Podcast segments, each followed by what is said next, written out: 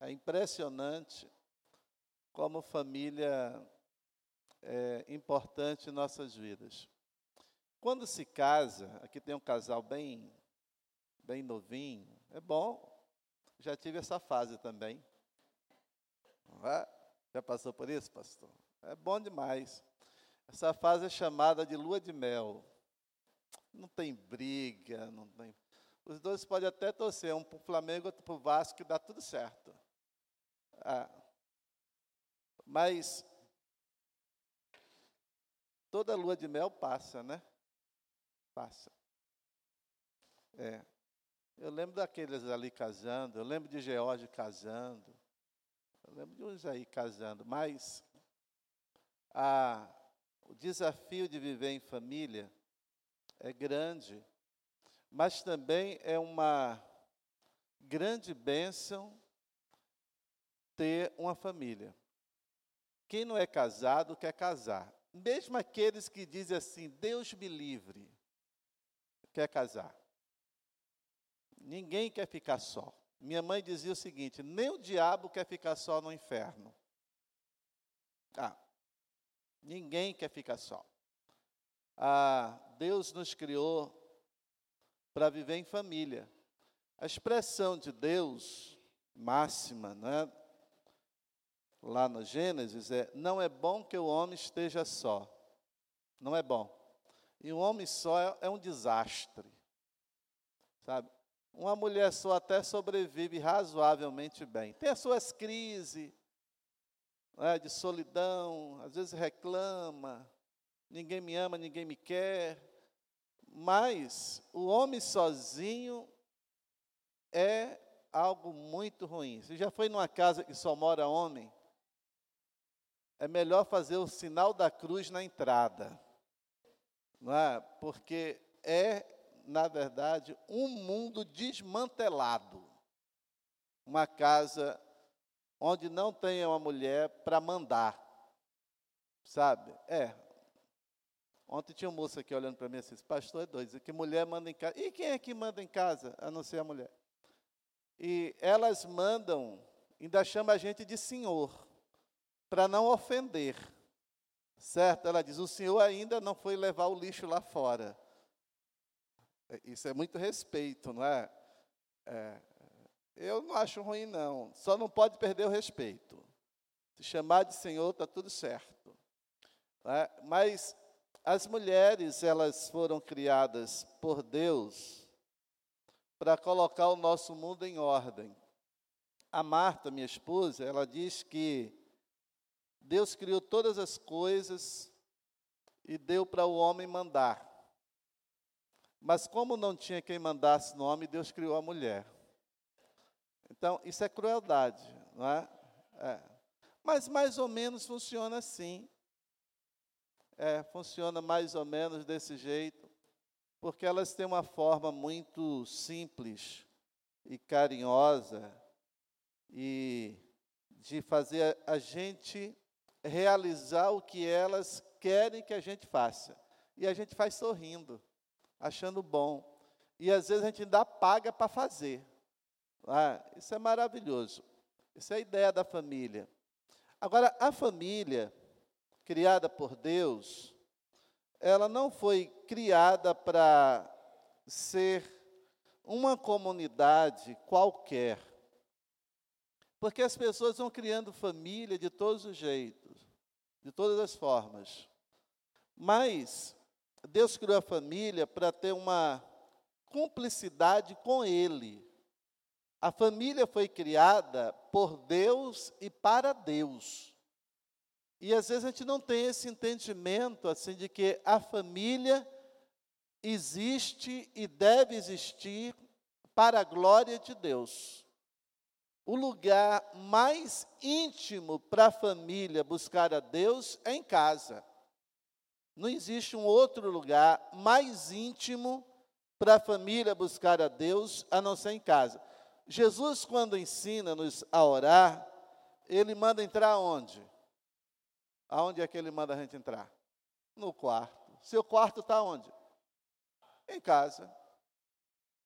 É o lugar mais íntimo que a gente tem, que a família tem para adorar a Deus, para buscar a Deus, é em casa.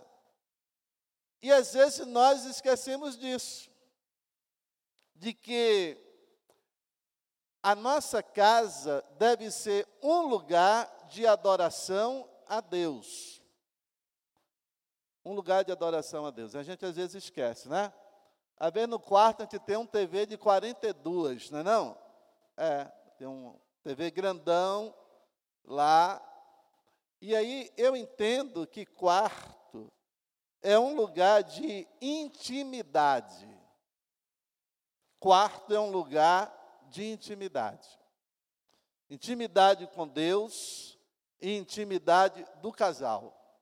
Olha só, quem é casado tem um quarto do casal, não tem? Seu quarto tem porta? Tem porta, seu quarto? Tem que ter porta. Aí vocês, mas eu moro sozinho, pode deixar aberto. A Bíblia manda fazer o quê? Fechar a porta. Então fecha a porta. Você precisa estar num ambiente de intimidade.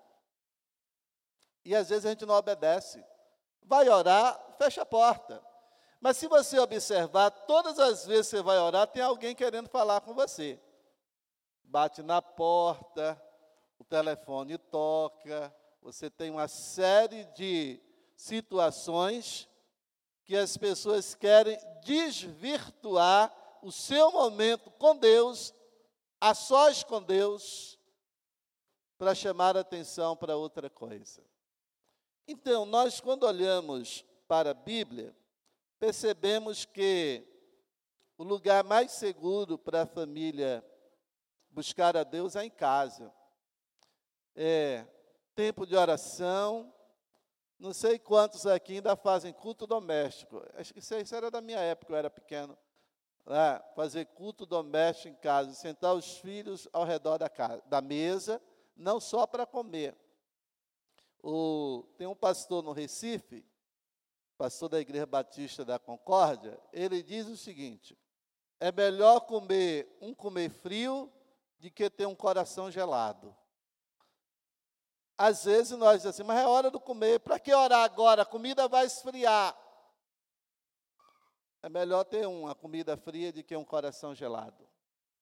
E nós, às vezes, não vamos dando atenção às coisas e aí eu quero dizer a nós que somos pais, os nossos filhos não se perdem lá no colégio, eles se perdem dentro de casa. Não é fora, eles se perdem dentro. Porque às vezes a gente culpa a faculdade, a gente culpa a, a escola, a gente culpa os colegas, o problema não está lá fora, o problema está dentro de casa mas nós ficamos desorientados. Com isso, ah, todos nós aqui fomos assediados de alguma forma pelo pecado. Todos nós, na escola, na rua, todos nós, no trabalho.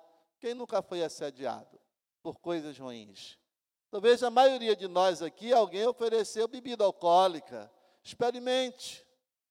Ah, deixe ser besta, seu pastor não está vendo, sua mãe não está vendo, seu pai não está vendo. O que nos faz rejeitar essas ofertas é o temor a Deus. É a única coisa que nos faz rejeitar uma proposta para a gente cair no mundo é obedecer a Deus, não tem outra forma. Isso, filho de crente ou não, se não obedecermos a Deus, nós teremos vários problemas. Mas eu fiquei pensando que Deus tem algo bem interessante para nós. Abra em sua Bíblia, por favor. Josué 3. Sabe encontrar Josué? Josué é um, é um livrinho bem interessante, porque a gente gosta muito de Josué 24 iremos ler também. Mas Josué, capítulo 3, versículo 5. Olha o que Deus diz. Josué 3, versículo 5. Acharam? Amém? Diz assim, ó, disse Josué também ao povo: Santificai-vos, porque amanhã fará o Senhor maravilhas no meio de vós. Amém? Santificai-vos. Quando eu fico pensando em santidade, que é uma palavra quase em desuso, a gente não usa muito mais, com tanta frequência, essa palavra santo. A gente tem medo de dizer que é santo, não é? Fica meio assim, meio. É, é ou não é?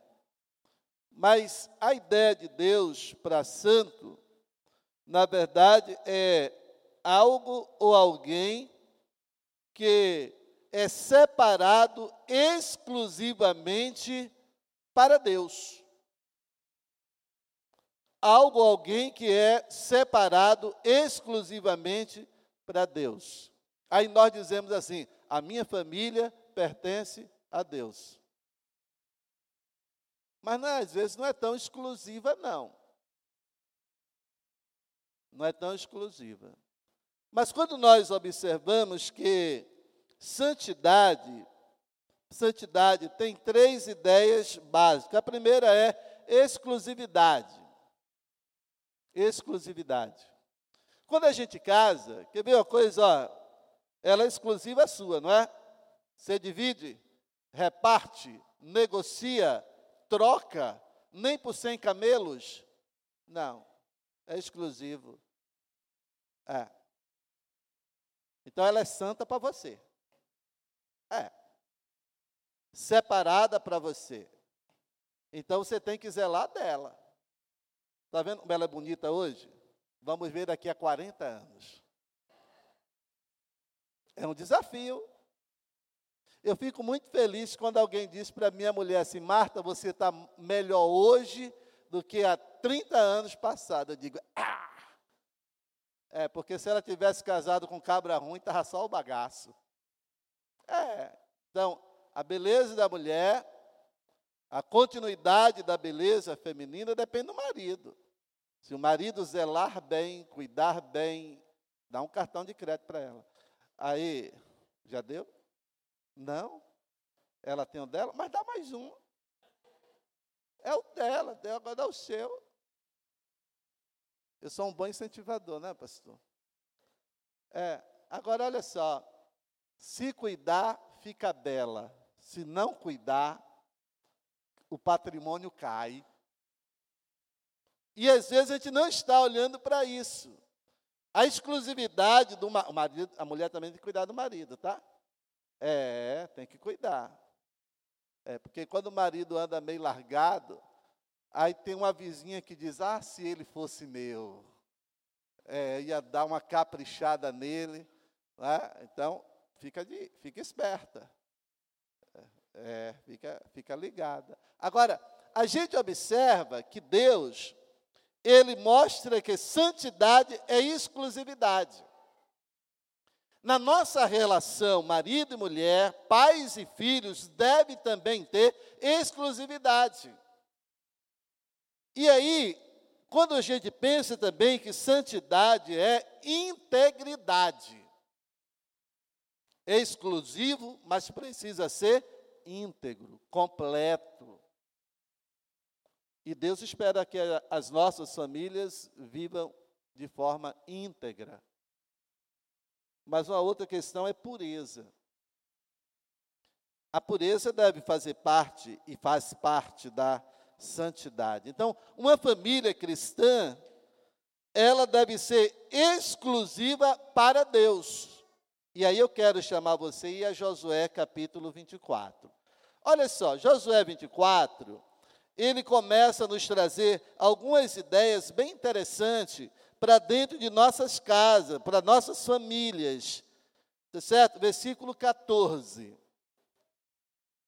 Josué 24, 14.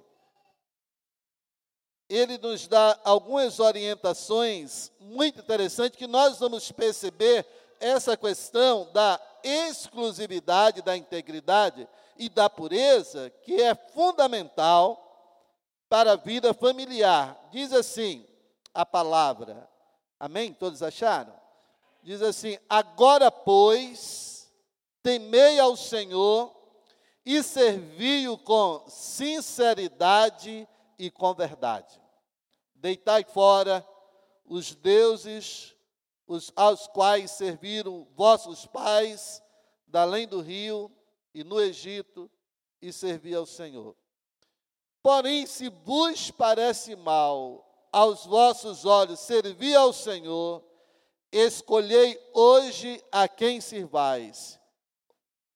Se aos deuses a quem serviram vossos pais, que estavam da além do rio, os deuses dos amorreus em cuja terra habitais, porém eu e a minha casa serviremos ao Senhor. Amém? Não fecha a Bíblia aí não, deixa aberta aí. Segura aí. Agora olha só, a primeira coisa que ele está dizendo é que a família precisa temer a Deus. A família só tem integridade com Deus se ela temer a Deus. E o interessante é que as coisas pequenas é que vão destruindo as famílias, não são as coisas grandes, não.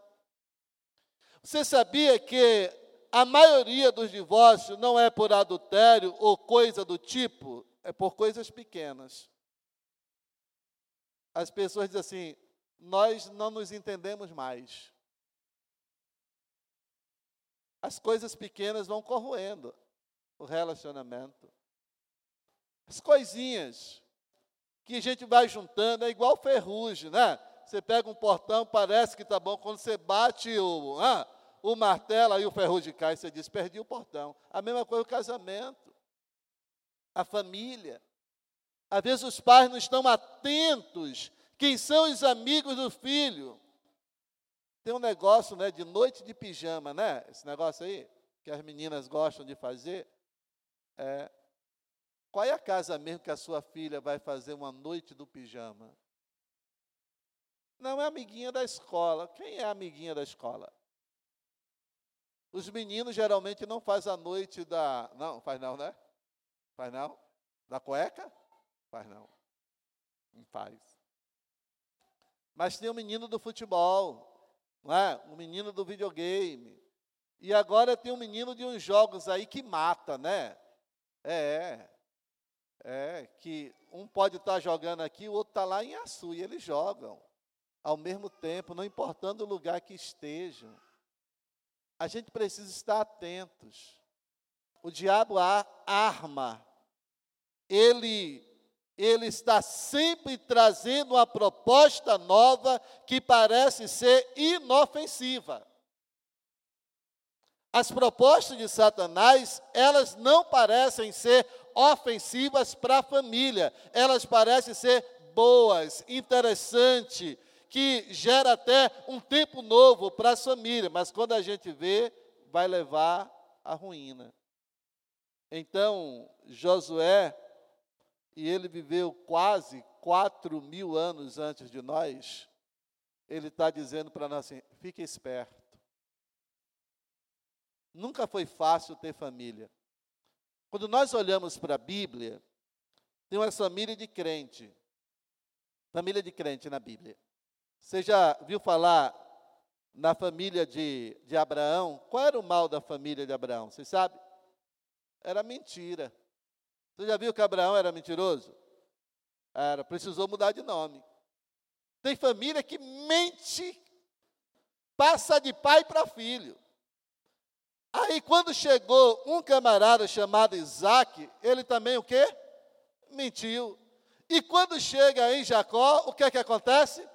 Ele mente de novo. Olha, observe bem que tem males que vão passando de pai para filho, para o neto, para o bisneto, e alguém diz assim: a minha família é assim mesmo, minha família é desse jeito. Ainda sente alegria em dizer que é desse jeito. Os males podem ultrapassar. Se a gente fosse falar sobre batalha espiritual, isso é chamado de espíritos familiares, que destrói as famílias, que torna-se uma marca das famílias, que acompanha a rede familiar dos avós, dos bisavós, até a nova geração. Precisa de Jesus para mudar a história. A gente observa outras famílias que você vai ver. Tem um camarada na Bíblia chamado de Davi. Lembra de Davi? Quantas mulheres Davi teve? Você sabe? Está contando aí, professora? É. Agora, olha o final da vida de Davi. De todas as esposas, de todos os filhos, de todos os netos, ninguém quis ele. Manda buscar uma jovenzinha para aquecer os pés dele. Era tudo que podia ter, era aquecer os pés, nada mais. Mas nenhuma esposa, nenhum filho, nenhum neto vai cuidar de Davi no final da sua vida. Isso é trágico. Isso é muito trágico para a vida familiar. Às vezes nós olhamos para uma situação como essa e não atentamos. Aí ele diz: temer o Senhor com sinceridade e com verdade. Diga para o seu vizinho assim: com sinceridade e com verdade. Sinceridade e verdade. São duas coisas que a família precisa desenvolver. Antigamente funcionava assim, né? Se um menino achava alguma coisa na rua, o que é que os pais faziam? A levar. Deixe no mesmo canto. Aí eu achei. Minha mãe dizia: o que é achado tem dono, vá deixar lá. Aí passaram a dizer assim: o que é achado não é roubado, tá vendo? Aí o menino ficava. Aí chegava com um carrinho pequeno, depois com um carrinho maior, né? E aí ia chegando. Aí terminava na prisão. Nós precisamos estar atentos. A verdade deve na, direcionar a vida dos nossos lares, mas também ele diz assim: você precisa ter cuidado com os deuses dos vossos pais. As nossas heranças. Quando a gente casa, a gente leva herança para a família. Tem gente que diz assim, eu dei o golpe do baú. Antigamente dizia isso, não era? O golpe do baú. Mas não estou falando disso, não. É as nossas heranças genéticas mesmo. A gente leva os nossos maus costumes, as nossas manias. Hein? Jeta está ali pensando, hein, Jeta? É, hein? A gente, quando casa, pensa que conhece o outro, não é não? Mas quando vai morar na mesma casa, aí disse: Jesus, me dei mal. Não sabia, não sabia que tinha isso. Está? Tá descobrindo, né? Agora. É, aprendeu na casa dela. Se você tiver que conversar com alguém, converse com o pai e a mãe. Agora, olha só. Isso vem no pacote, mas a gente não vê. A gente só vê depois. Olha só, quando Jacó casou com Raquel, ele amava demais a Raquel. Ele trabalhou 14 anos. Hein? 14 anos. Você trabalharia por ela? Está em alta, hein? Está em alta. Isso é bom. Olha só, 14 anos. Só pelo comer e o vestir. Sem grana. Não tinha dinheiro. Então, tinha que pagar de alguma forma. Labão era horrível. Agora, olha só, quando eles estão indo embora, o que é que Raquel faz? Raquel pega os deuses familiares e coloca na mochila dela. Quando a gente casa, a gente leva conosco também as nossas heranças. Aquele ali está dizendo assim: é desse jeito, pastor. Está descobrindo, né, meu filho? A gente vai descobrindo as heranças que vêm para dentro de casa, certo? A gente vai descobrindo as nossas crenças, nossa forma de viver. E foi isso que Raquel fez. Ah, só que Jacó não sabia. O pai vem atrás dos deuses que tinham sido roubados pela Raquel. E Jacó, ele chega a jurar que alguém que estivesse com os deuses deveria até morrer. Aí ele descobriu que era a mulher amada. Que desastre, hein? Quando você casa, você leva. Você nem percebe que está levando as suas manias, tudo que você aprendeu até então, os costumes da sua família, as coisas boas e as coisas ruins. Aí quando junta as escovas de dente, às vezes dá uma confusão. É, são as heranças. Deitai fora os deuses estranhos. Vocês agora estão formando uma nova família. Nova família precisa ter novos hábitos, novos costumes, novas ideias, novos ideais e novos projetos. Mas algumas famílias ficam presas ao passado. E aí é que Josué diz: joga fora os deuses. E ele diz: porém, eu e a minha casa serviremos ao Senhor.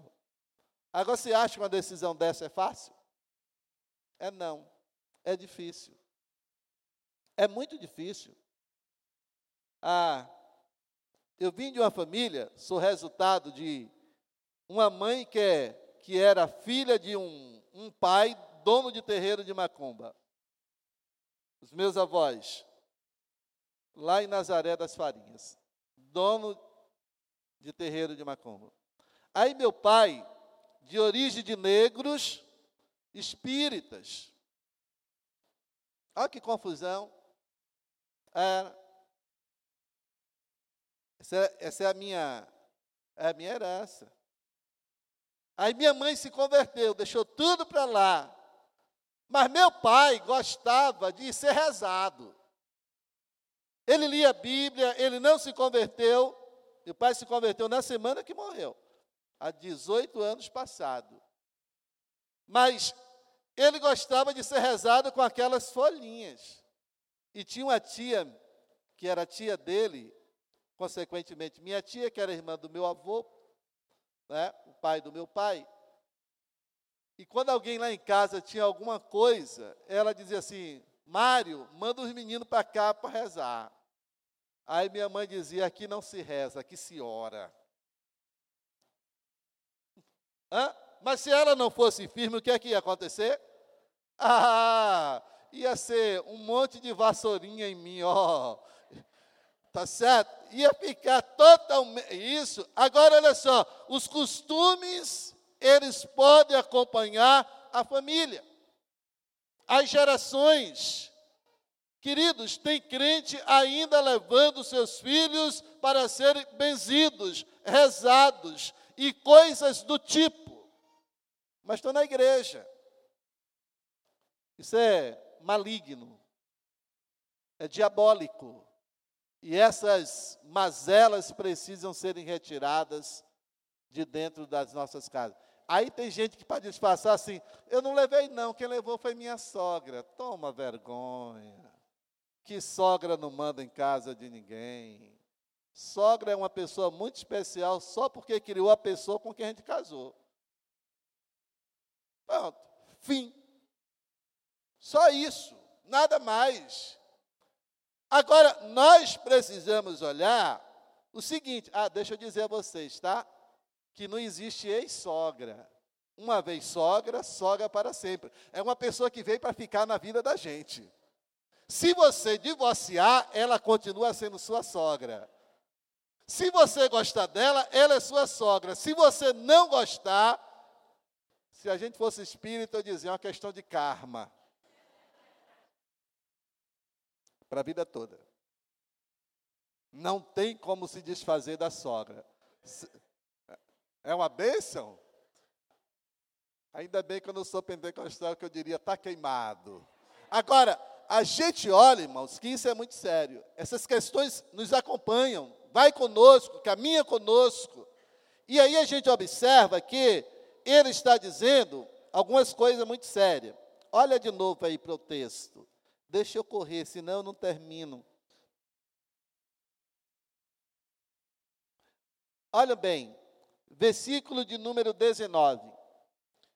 Então Josué disse ao povo: Não podereis servir ao Senhor, porquanto é Deus santo, é Deus zeloso, que não perdoará as vossas transgressões nem os vossos pecados. Se deixardes o Senhor e servirdes a deuses estranhos, então se tornará e vos fará mal e vos consumirá depois de vos fazer bem. Então disse o povo a Josué: Não, antes ao Senhor serviremos. Josué disse ao povo: Sois testemunhas contra vós mesmo, de que vós escolheste o Senhor para o servir. E disseram: Somos testemunha. Agora olha só os versículos 23 e 24. Agora, pois, deitai fora os deuses estranhos que há no meio de vós, e inclinai o vosso coração ao Senhor, Deus de Israel. E disse o povo a Josué: Serviremos ao Senhor nosso Deus e obedeceremos a sua voz. Amém? Aí fez um pacto. Casamento é pacto. É, casamento é pacto. Ontem eu disse que uma das frases que eu sinto mais é quando eu estou casando alguém é dizer até que a morte separe. É um pacto. É. Não é um pacto fácil, não. Não. É um pacto muito sério. Na verdade, a minha teoria, digo eu, não pastor Moab, que Deus, ele fez a mulher diferente para que as coisas acontecessem diferente. A mulher, ela tem um lacre que deve ser rompido na noite de núpcias. É um pacto de sangue. É um pacto para a vida toda. Não é um pacto qualquer. E às vezes a gente não observa o porquê. Mas o que Deus está dizendo é que entre marido e mulher deve haver um pacto para a vida toda. Que essas coisas não podem ser violadas, quebradas, porque foi Deus quem fez assim. Deus é maravilhoso. É para deixar a gente no canto da parede. Mas aí apareceu um negócio chamado pecado, que bagunçou o negócio todo. Quando a gente fala de divórcio, que é uma área muito ampla, aí ele diz assim: foi por causa da dureza do coração, foi por causa do pecado. Mas no princípio não era assim. Quando nós observamos isso, Deus olha para nós e Ele está dizendo que precisamos ter um pacto com o nosso parceiro e um pacto que é feito na presença de Deus. É isso que está acontecendo aqui. Quando a gente casa, a gente casa na presença de Deus. Aí quem vai casar, eu quero te dar um conselho.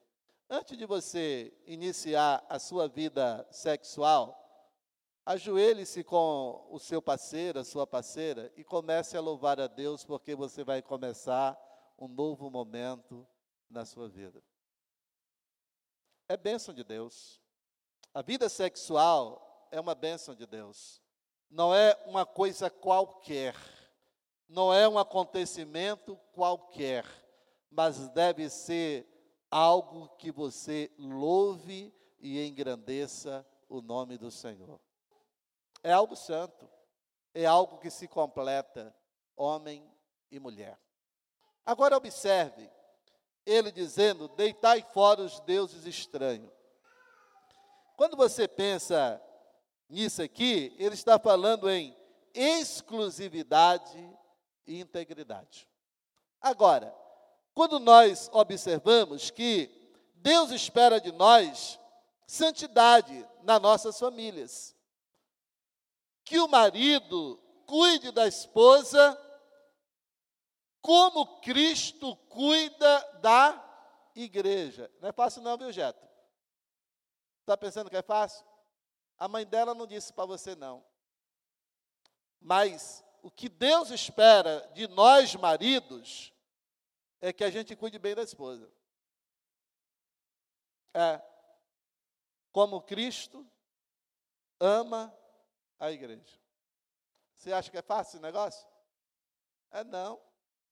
Mulher com TPM, querendo que as panelas voem, e a gente dizendo: Jesus, tem misericórdia da minha mulher. Segura essa mulher, Jesus. Foi o Senhor que me deu para cuidar dela, mas ela está tá agitada demais. É, você começar a orar e dizer, Jesus, repreenda esse negócio aí. Está difícil. É. Aí tem outras que choram. Choram, choram, choram. As panelas não voam, mas elas ficam deprimidas, aí elas não querem cozinhar.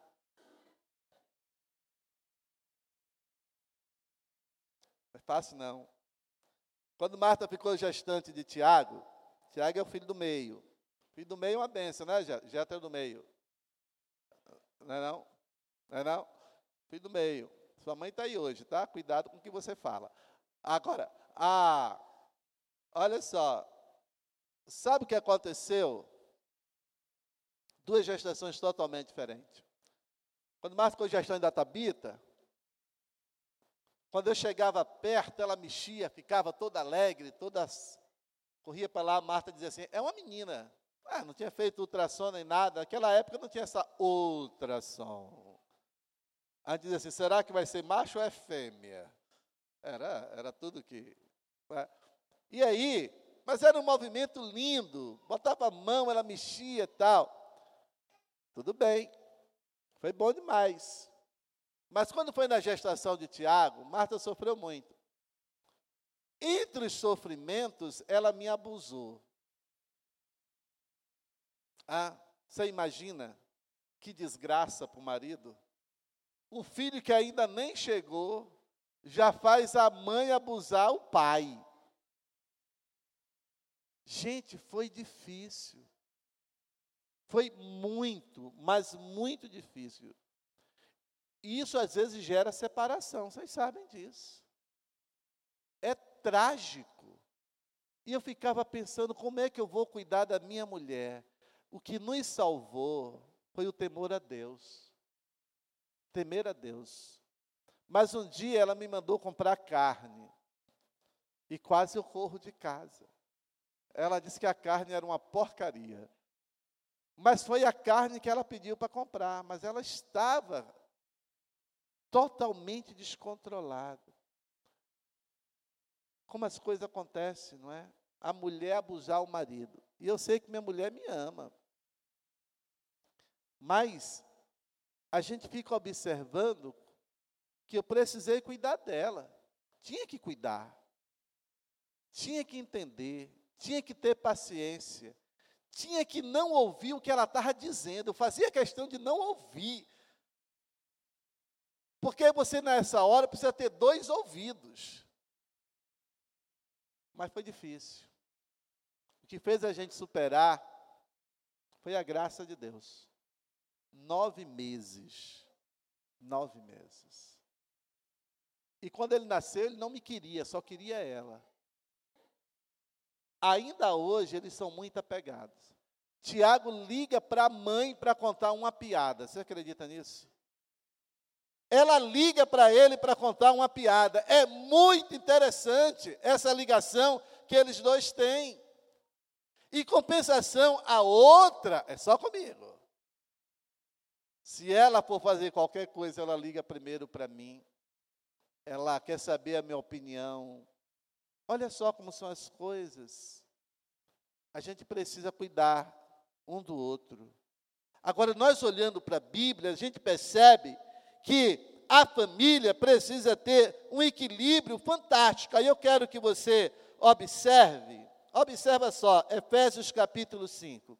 Efésios 5, todos nós olhamos, mas tem alguns mandamentos de Deus falado por Paulo para nós.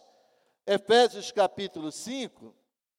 Olha bem, como a família precisa depender de Deus, está dependendo do Senhor. Versículo de número 22. Primeiro versículo, os maridos amam. Amam muito. É, é um texto que dá uma, assim, amaciada no ego do marido.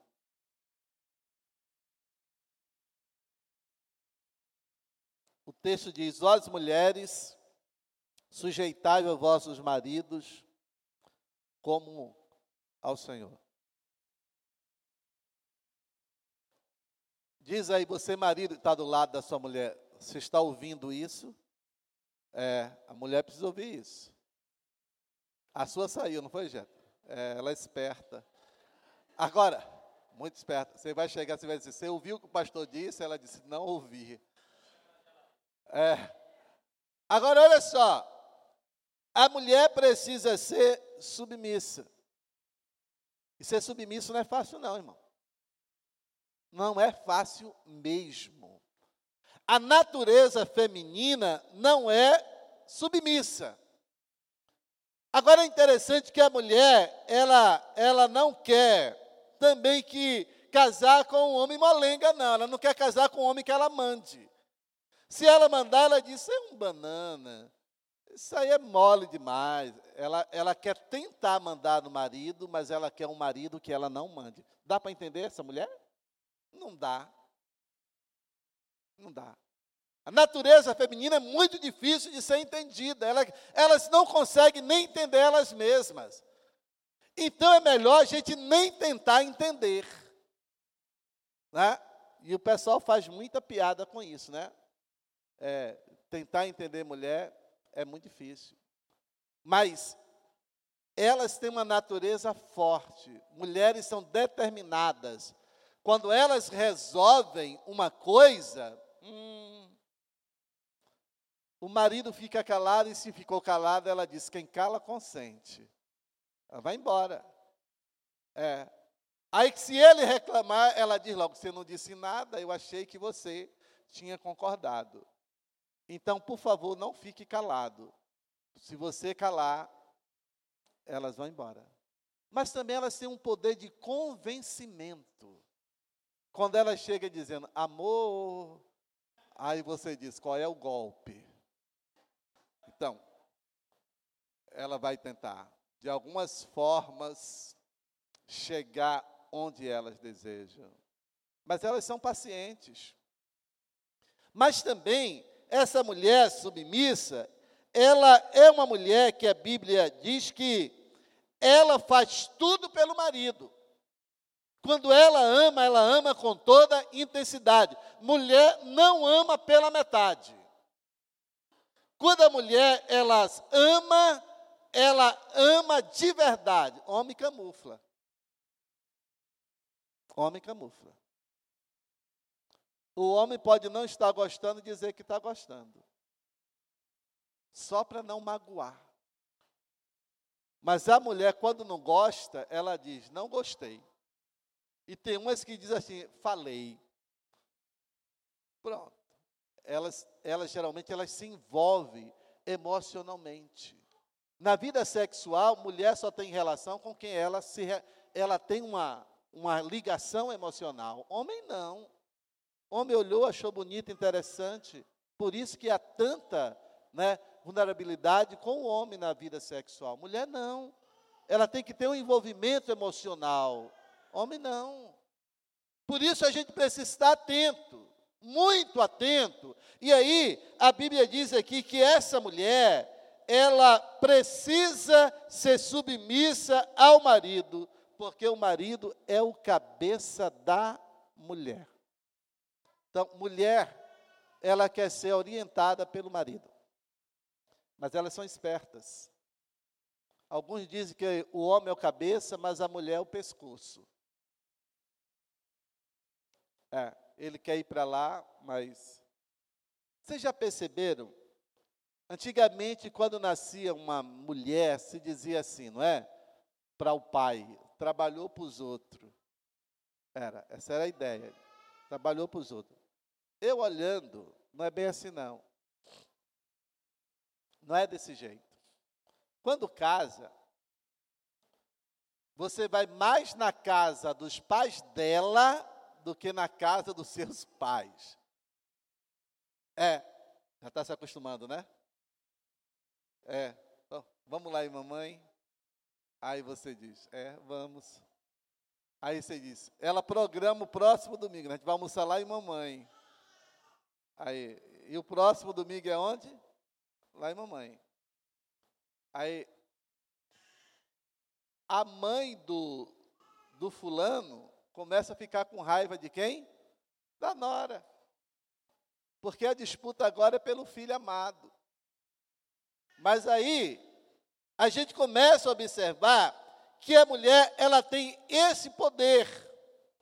E elas nem sabem que tem tanto poder sobre a vida do homem. Mas a Bíblia diz que a mulher submissa, ela precisa ter o marido como cabeça. E o marido precisa amar a mulher como Cristo ama a igreja. Irmão, esse negócio é muito difícil. Não é fácil, não. Amar um outro como Cristo ama. Haja sacrifício. Você já observou que a maioria dos homens trabalha só para casa? É. Ele trabalha, trabalha, trabalha. A vida de homem é muito, muito sistemática. Se a mulher souber fazer ele não vai para canto nenhum, porque ele sai de manhã, vai para o trabalho e volta para casa. Aí, aí fica em casa, ele quer ficar em casa.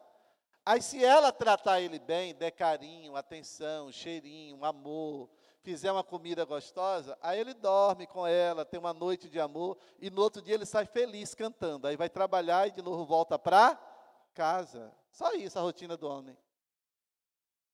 Se vocês observarem, a maioria dos homens não vai em nenhum outro lugar, é trabalho e casa. Nada mais do que isso. Aí a mulher diz: Você nem passeia comigo. Ele não está interessado tanto em passear, mas está interessado em trabalhar e vir para casa. E ver a mulher sorridente, as coisas que ela sonha ela comprar, né? e pronto, ficou feliz. Homem é muito simples de tratar. Se ele tiver uma camisa assim igual a de Jeto, que é muito bonita, é? aí ela pode dizer assim, Jeto, só tem aquela camisa lá. Ele diz, está certo. E ele sai. Agora a mulher olha para o guarda-roupa e diz, hoje eu não tenho nenhuma. Aí tem uma crise. Homem não entra nessas crises, mas a mulher entra nessas crises. E aí nós precisamos olhar que o marido precisa, na verdade, de cuidar da esposa, porque ela tem planos, sonhos e estilo de vida diferente do nosso. Elas gostam de salão, mas também gostam de dar volta do salão que o marido diga alguma coisa. Se não disser, mesmo ele pagando a conta, ainda tem briga. Eu vou, me arrumo e ele nem diz nada. Porque além de você pagar, você tem que dizer que gostou. Se você não disser que gostou, ainda falta uma coisa a você. Então a gente observa que a exclusividade, a integridade dentro da família precisa ser crescente. Veja só, uma coisa que quando o marido, o marido não cuida bem da esposa, veja o que acontece. Olha como Deus é é, rigoroso com o marido. 1 Pedro 3, versículo 7. 1 Pedro, capítulo 3, versículo 7.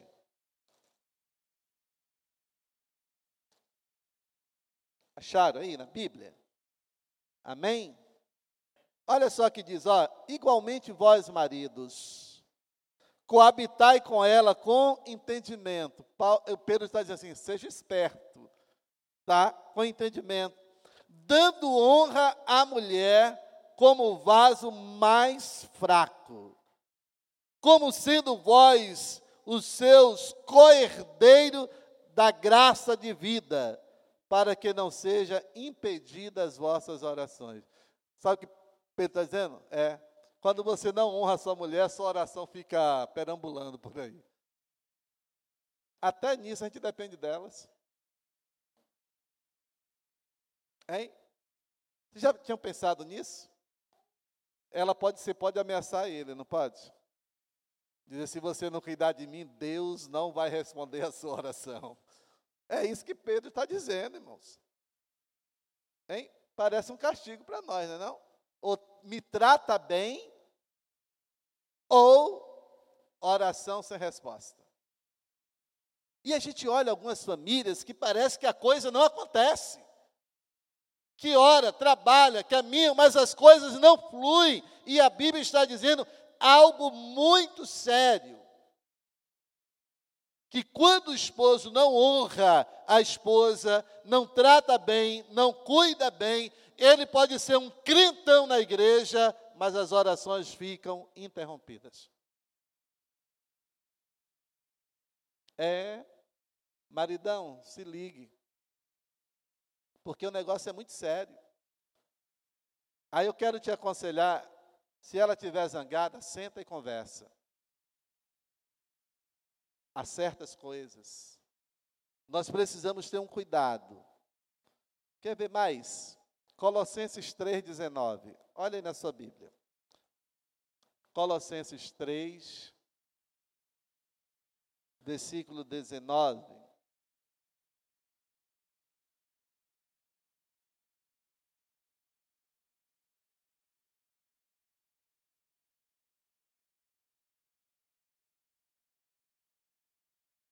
Vamos ler o 18 e 19.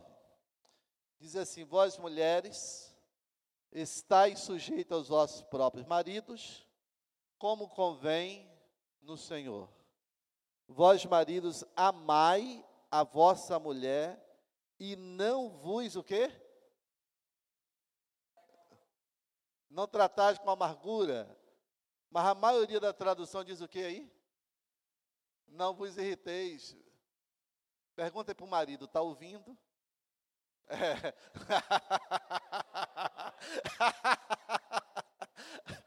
é muito interessante isso. Quando a gente olha para a Bíblia, o cuidado que Deus tem com o casal, a esposa é submissa, mas o marido precisa amar e não irritar a mulher. Não é fácil, não, irmãos. Precisa de muita graça de Deus, de muita dependência de Deus, para que os nossos lares tenham equilíbrio. Porque isso aqui é um fator de equilíbrio. E quando nós olhamos, na verdade, isso, o apóstolo Paulo dizendo que sobre os deveres domésticos, que a mulher deve ser submissa ao marido, como convém no Senhor. A mulher deve respeito, consideração, tratar bem o marido, cuidar bem do marido. Mas o marido também deve cuidar bem da esposa e não irritá-las. Mas irritar uma mulher é tão fácil. É. A gente deixa um monte de coisa espalhada, elas saem catando. Aí elas dizem de novo, de novo, de novo. Né? Ah, tinha aquele filmezinho né, do dinossauro, quando ela dizia assim, dinossauro da Silva. ele dizia, ela chamou pelo meu nome completo. Quando isso acontece dentro de casa, irmãos, é porque a coisa está feia. Ou então, quando ela nos chama de Senhor, isso também nos denuncia. Irritar, irritar o outro. Nós precisamos ter um cuidado muito grande.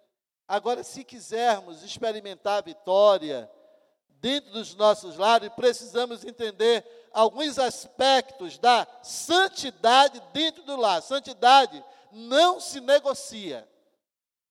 Essas questões dentro de nossas famílias, elas são inegociáveis. Se quisermos ter famílias equilibradas, lares saudáveis, famílias saudáveis, a base é a palavra de Deus. E para nós batistas, para nós batistas, a Bíblia é a nossa única regra de fé e prática.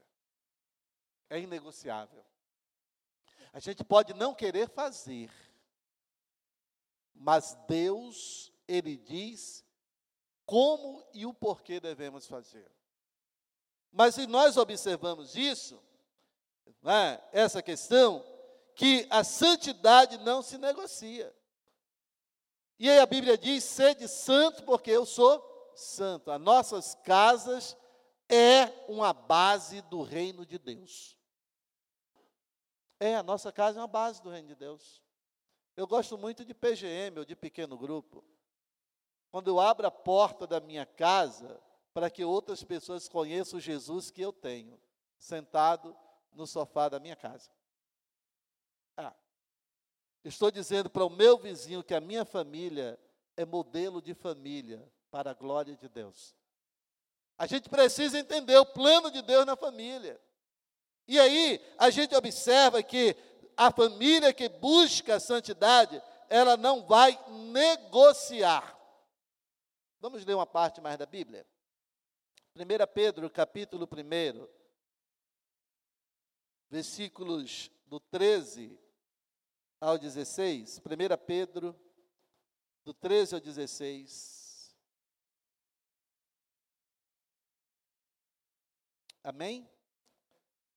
1 Pedro, capítulo 1, versículos do 13 ao 16, diz: Portanto, cingindo os lombos do vosso entendimento, sede sóbrios e esperai inteiramente na graça que vos ofereceu na revelação de Jesus Cristo. Como filhos obedientes, não vos conformando com as concupiscências que antes havia em vossa ignorância, mas como é santo aquele que vos chamou, sede vós também santos em toda a vossa maneira de viver. Porque está escrito: sede santos, porque eu sou santo. Sede santos em toda a vossa maneira de viver.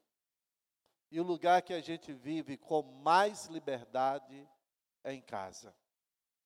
É onde nós somos verdadeiros. Não existe nenhum outro lugar para a gente ser a gente mesmo a não ser em casa. Só que os nossos filhos, eles nos copiam.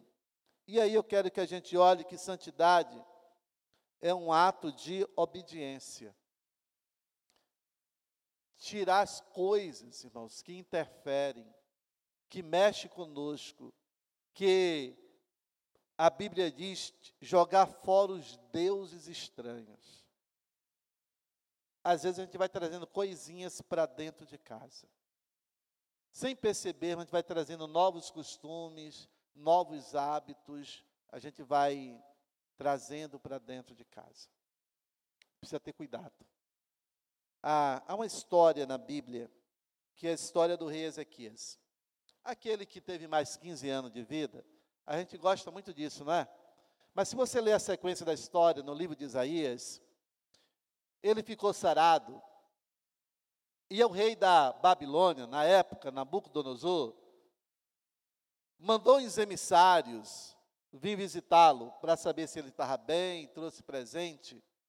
Mas sabe o que Ezequias fez? Ezequias abriu a casa dele e mostrou todos os bens do templo, do palácio, tudo que ele tinha. Quando os aqueles homens foram embora, Deus mandou o profeta Isaías lá conversar com ele e perguntar assim: quem são aqueles homens? De onde vieram? O que eles queriam? O que você fez com eles? Ele disse: vieram da Babilônia, vieram me parabenizar. E o que foi que você fez? Ele disse: eu mostrei toda a minha casa para eles. Foi um desastre. Ele disse: Sabe o que você fez? Daqui uns anos eles virão e levarão tudo com eles. Às vezes a gente convida pessoas para a nossa casa e a gente mostra tudo o que a gente tem. Você tem empregada, hoje a gente chama de secretária. É um negócio muito esquisito. Você já viu a empregada ficar com o patrão? Deitar na cama do patrão? É. Sabe por quê? Alguém abriu um espaço dentro de casa. A gente às vezes nem se dá conta. Deixa eu voltar a dizer a você: o quarto do casal é de quem mesmo? Do casal. Se Jetro lá tem aquela fantasia de Homem-Aranha, é problema dele. Tá certo? É. Tá certo? Tem, tem, não é problema de ninguém. Certo? Se ele se veste de Homem-Aranha. Ela gostou, viu, Jeto? Pode comprar. Aí, isso é problema do casal. Mas o que é que acontece às vezes é que nos tornamos abestados. As pessoas chegam na nossa casa, parece que a gente nunca viu o que é um quarto, né? A gente diz, aqui é o quarto, aqui é o banheiro. A gente vai mostrando a casa. E algumas mulheres mostram toda a sua intimidade. Isso não é de Deus, não, irmão. Tenham cuidado. O que é do casal, é do casal, é exclusivo do casal. Se seu marido gosta de vestir de Batman, ele é o seu Batman. Que você seja a Mulher Maravilha. Não, problema dos dois. Mas às vezes o casal abre as portas da sua vida íntima para todo mundo. Isso não é correto. Alguém vai desejar estar no seu lugar. E o diabo aproveita essas portas abertas, que a gente chama comumente de brechas. A gente precisa ter um cuidado com a nossa casa.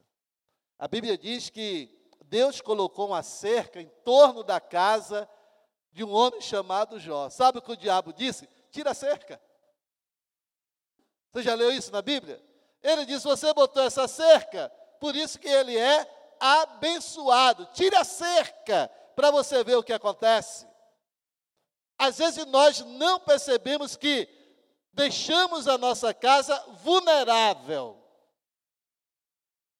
sem a proteção de Deus. A gente começa a usar a nossa força, os nossos argumentos, a nossa forma e acreditar na nossa própria capacidade. Não funciona. Família só subsiste dependendo de Deus. Não existe outra maneira. Coloca cerca. Proteja a sua família. Proteja o seu casamento. E aí ele diz que santidade é um ato de urgência. Santificai-vos hoje. Não é amanhã. Tem decisões em casa que a gente precisa tomar hoje, agora, nesse momento. Santidade nos faz experimentar o melhor de Deus. O que é que Josué diz? Se vocês não querem, mas eu quero.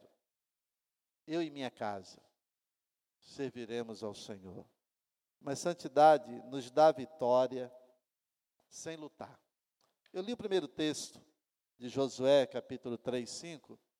Eles iam ter grandes vitórias. Os muros de Jericó caiu sem, sem ninguém empurrar. A vitória veio da dependência de Deus. Deus disse assim: santificai-vos hoje, porque amanhã o Senhor fará maravilha no meio de vós. A nossa casa tem que ser santa, separada para Deus. Cuidado com as infiltrações malignas na sua família a gente precisa ter um cuidado de vigiar. Se você não vigiar o seu lar, ninguém vai fazer isso para você. Nem tudo que dá certo na casa dos outros vai dar na sua. Cada família precisa ser estruturada na dependência do Senhor Jesus. Mas que o nosso lar seja um lugar de santidade e pureza que sejamos exclusivos para Deus. E como casais, como família, sejamos exclusivos um para o outro. Que Deus nos abençoe. Amém.